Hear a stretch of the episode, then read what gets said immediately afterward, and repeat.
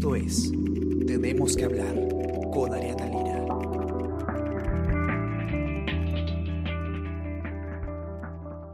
Hola a todos, ¿qué tal? ¿Cómo están? Yo soy Ariana Lira y hoy tenemos que hablar del Congreso y tenemos que hablar de las declaraciones juradas eh, de los congresistas y de las empresas que han consignado, eh, porque en un informe que hemos eh, elaborado Martín Hidalgo, periodista de política, y yo, hemos encontrado algunas cosas interesantes. Voy a decirles brevemente qué es, qué es lo que hemos hecho para después ya conversar con Martín a, a detalle sobre nuestros hallazgos.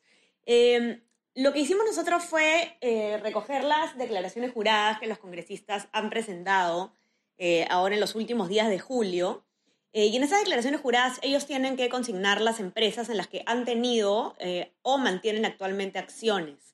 Eh, lo que hicimos con esto fue coger las empresas consignadas y cruzar la información con los registros de la SUNAT para poder ver cuáles de estas empresas eh, tenían deudas coactivas y también cuáles tenían deudas por eh, aportes a la ONP, que es pues un tema que como ustedes saben bastante álgido actualmente en la política.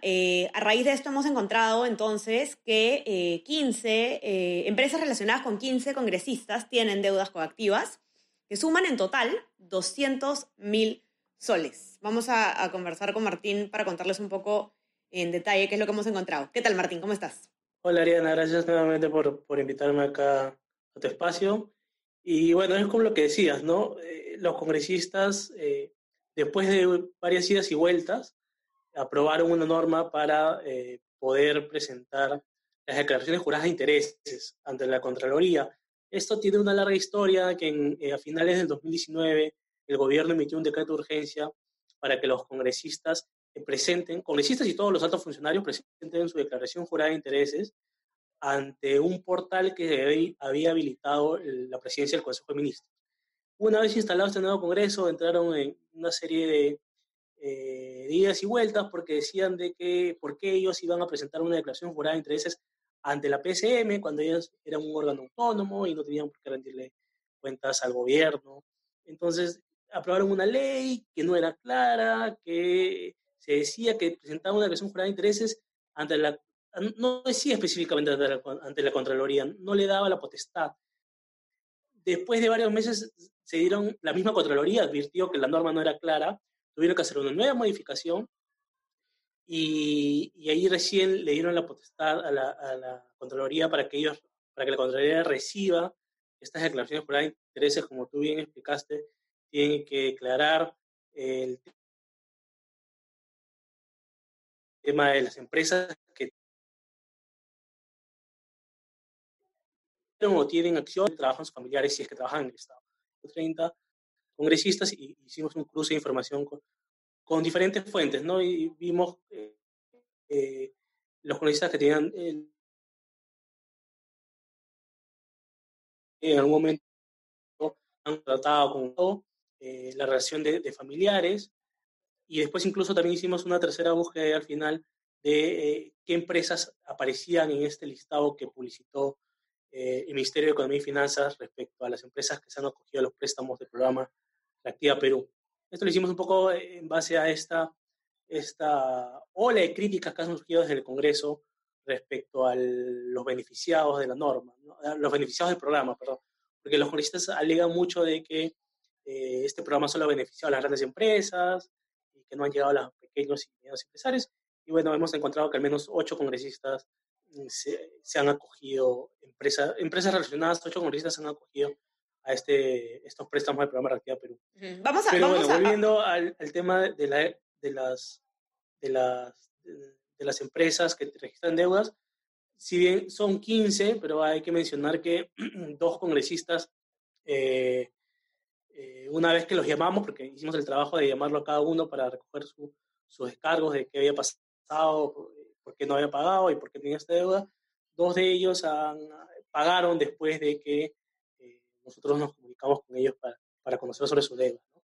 Un caso eh, sí pagó un monto, el congresista eh, Guillermo Aliaga, el segundo vicepresidente, que ahora es cuestionado por este tema de sus vinculaciones por unos audios al caso Cuellos Blancos, pagó, por ejemplo, él tiene tres empresas con deudas, ¿no? Y él pagó una y las otras dos se ha acogido al fraccionamiento, cosa que eso implica de que aún mantiene esas deudas. Y después tenemos eh, algunos casos de eh, también empresas relacionadas a la familia, ¿no? O, congresistas que eh, responsabilizan a, la familia, ¿no? El congresista Carlos Mesías asegura que es una empresa que fundó su hijo y que por desconocimiento no, no, se, adquiere, se, se esta deuda.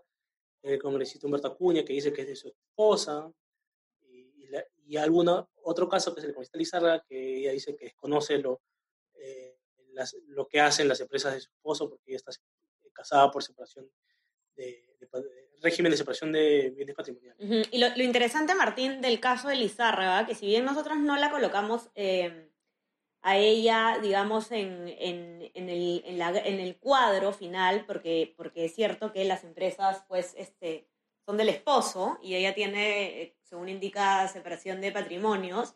Eh, sí es, es interesante porque los montos a los que ascendía la deuda coactiva de su esposo eran bastante altos. Creo que no están en la nota, pero acá tengo el cuadro. Eh, y creo que eran... Son 3 millones. 3 millones, ¿no? Sí. 3 millones de soles, ¿no? Claro, ella lo que dice es, yo no tengo idea. Suma más de 3 millones. Entre las, son cuatro empresas que, que resistan deudas y que somos cuatro más millones. Sí, y ella lo que dice, no, no, sé. De, un poco de, de, la norma, ¿no? De, que te obliga a transparentar no solo los bienes que tienes a tu nombre, sino los bienes que tiene tu, tu entorno más cercano, en este caso tu, esposo. ¿no?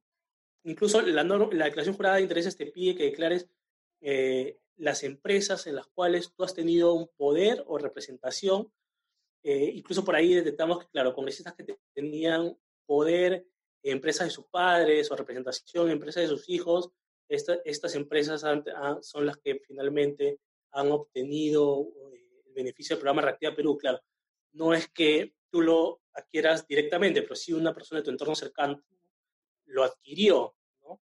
En el caso de, las empresas de, con deudas coactivas, tenemos estos casos de ejemplo, Mesías Guevara, que Mesías, perdón, Carlos Mesías, que mencionaba hace un momento, donde él alegaba que una empresa que había creado su hijo, el caso de, de la congresista Lizarra, el caso del congresista Acuña, que dice que es su ex esposa.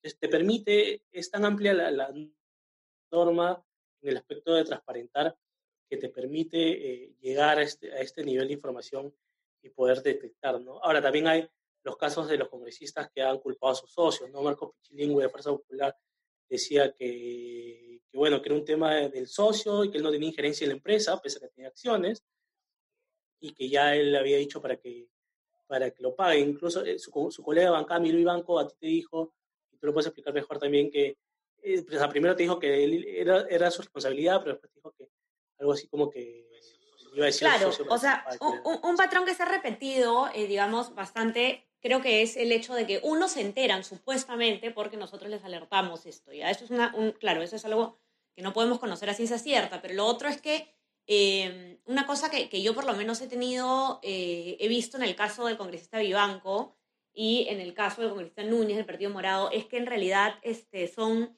eh, deudas acumuladas por multas por no presentar la declaración del impuesto a la renta. ¿no? Entonces, este, bueno, en el caso, por ejemplo, del congresista Núñez, lo que le había pasado a él es que eh, él, había, él había liquidado la empresa, pero no, había, no le había dado de baja en su NAT. Y al momento de no darle de baja en su NAT, su NAT eh, da por hecho que la empresa sigue funcionando y pues lo ha ido multando a lo largo de los años. Y él, eh, cuando estaba a punto de regularizar este tema, lo agarró la pandemia, ¿no? Eso es lo que él me explicó.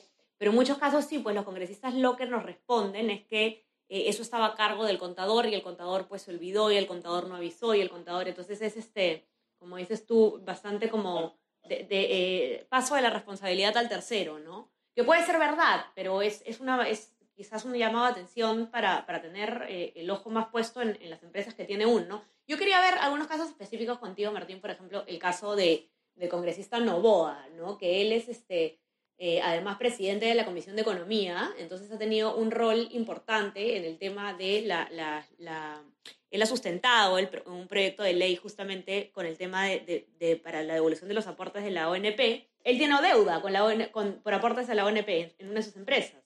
Sí, o sea, es interesante que, ver que el, el, caso de Novoa y el caso de César González, ¿no? dos presidentes de comisiones importantes, el caso de Novoa, que, que dictaminó el tema de la zona EP, curiosamente, su parte de la deuda de, de, una de sus empresas es por, por no eh, dar aportes a la ONP. E incluso cuando converso con él, él me dice que era una empresa eh, individual, o sea, de una persona donde el único accionista es él mismo y que lo habían, la, la, deuda que tenía era porque él no se había reportado a sí mismo como trabajador y una cuestión así, me explicó y me dijo que, que el error había sido él.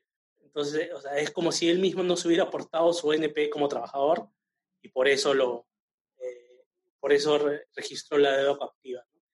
Eh, y el caso César González, eh, el presidente de la Comisión de Ética también tiene deudas a través de sus dos empresas en Cayali. El, el no nos contestó todo el fin de semana, o, durante la mitad de la semana pasada que intentamos ubicarlo, pero son dos eh, personas que tú dirías deberían tener una conducta intachable por el, harto cargo que, que, ostentan en el Congreso. Sobre todo diría González, que es el presidente de la Comisión de Ética y que es el encargado de ver todas las denuncias que reciben. Eh, y, digamos, ya ha venido siendo cuestionado el congresista eh, por los fallos. Tú, Ariana, has publicado una nota la semana pasada sobre cómo hasta la fecha la Comisión de Ética no ha emitido ningún tipo de sanción, pese a registrar varias denuncias fuertes eh, en el grupo de trabajo. los, los, eternos cuestionamientos a las comisiones de ética que, que, como decimos en esa nota, además, tienen, parten de, de, una, de la dinámica misma de entre los congresistas. Ahora como se nos está acabando el tiempo, Martín y tú y yo siempre nos pasamos el tiempo, así que ahora sí estoy mirando el reloj este, atentamente. Hay que, hay que comentar cuáles son los congresistas, los que tienen empresas que han recibido este, préstamos de Reactiva Perú. Yo creo que con eso ya cerramos y dejamos a, nuestros lectores para que encuentren la nota en, en, nuestra web. A ver, yo tengo acá la lista. Eh, está el congresista eh, Robledo Butarra, que ha adquirido préstamos a través de dos RUC. Eh, uno es RJ Butarra Arquitectura, Ingeniería y Construcción Exact y otro un, tiene como persona natural con negocio. Eh, después tenemos al congresista Joseph Pérez Mimbela, de Alianza por el Progreso, que también ha obtenido préstamos a través de dos empresas. Lo curioso en el caso del, del congresista Joseph Pérez Mimbela, que como recordarán algunos, es esa, el congresista que en el debate de inmunidad parlamentaria se filtró su, un audio donde eh, insultó al presidente de la República. Y eh, él tiene dos empresas en las cuales ha eh, obtenido préstamos de Reactiva Perú y una de las empresas no figura en su declaración jurada de intereses. Una empresa que, que, la, que la obtuvimos a raíz de, porque es, esta información, en el caso de José Pérez Mela, ya había salido en el portal Ojo Público, pero entonces cuando veo la, la empresa, hago el cotejo, la declaración jurada de intereses no aparecía, pero sin embargo le he buscado en, registros públicos y sí figura su nombre. Después tenemos a los proyectos humoristas, son tres. Eh, Rita Yasta, Napoleón Vigo y Gilbert Alonso, que es el otro congresista que se filtró un audio donde dijo que eh, dijo yo no yo soy congresista pero no sé ni lo que voto. Eh, y después los últimos tres son eh, congresistas que cuyas empresas no, no figuran su nombre, pero son de su entorno cercano. ¿no? En el caso de la congresista Robertina Santillana, es una empresa que fue creada por su hija. En el caso del congresista Renan Espinosa, es una empresa que, donde su padre es gerente, incluso él declaró haber tenido un poder hasta, hasta marzo pasado. Y en el caso de José Antonio Núñez, del Partido Morado, es una empresa de su hermano. Es que en el, último pleno se, sacó esta parte de, las sanciones, con lo cual hasta la fecha, eh, si es que un congresista omite información o se descubre que un congresista omitido información o que ha mentido en parte de su, en su parte de su declaración jurada de intereses, no puede darse una sanción. Incluso parte de la norma dice que quien tiene que ver la sanción es el propio Congreso, con lo cual también se abre todo un tema de polémico, porque ya sabemos que el Congreso desde el trabajo de ética es bien reticente a, sancionar a sus propios legisladores. Lo que se pensaba en un inicio era que la misma Contraloría pueda establecer las sanciones. Pero claro, ellos aducen un tema de autonomía, que ellos son un ente autónomo, que no pueden ser sancionados por otro. entidad, entonces y es un tema para desarrollar la polémica, pero la misma gente de la Contraloría ha advertido de que, de que está mal esta última modificación que se han hecho. Eh, pero bueno, lo importante es que las declaraciones juradas intereses están ahí, están en la página de la Contraloría, cualquiera puede entrar para ver eh, eh, la información sobre el congresista por el cual votó, y en este caso pueden entrar a, a nuestra nota para comenzar conociendo las empresas que registran deudas y los juristas que, que, pagaron, que al menos se pusieron, digamos, tuvieron esa, ese gesto de decir de que las notificamos y fueron a pagar y otros que simplemente no les interesó mucho el tema. Gracias, Martín, por estar aquí. tenemos que hablar. Eh, los que nos escuchan pueden entrar a leer la nota a nuestra web, elcomercio.pe, y bueno, también a leer todas las últimas noticias sobre el coronavirus en el Perú, en el mundo, eh, la política, locales, etcétera. Y no olviden también suscribirse a todas nuestras plataformas para que puedan escuchar eh, todos nuestros podcasts. Estamos en Spotify, Spreaker, Apple Podcast y SoundCloud. Y no se olviden también de suscribirse a nuestro WhatsApp El Comercio Te Informa para que puedan recibir lo mejor de nuestro contenido a lo largo del día. Que tengan un excelente día y ya conversamos mañana. Cuídense, bye bye. Esto fue Tenemos que hablar. Esto fue El Comercio Podcast.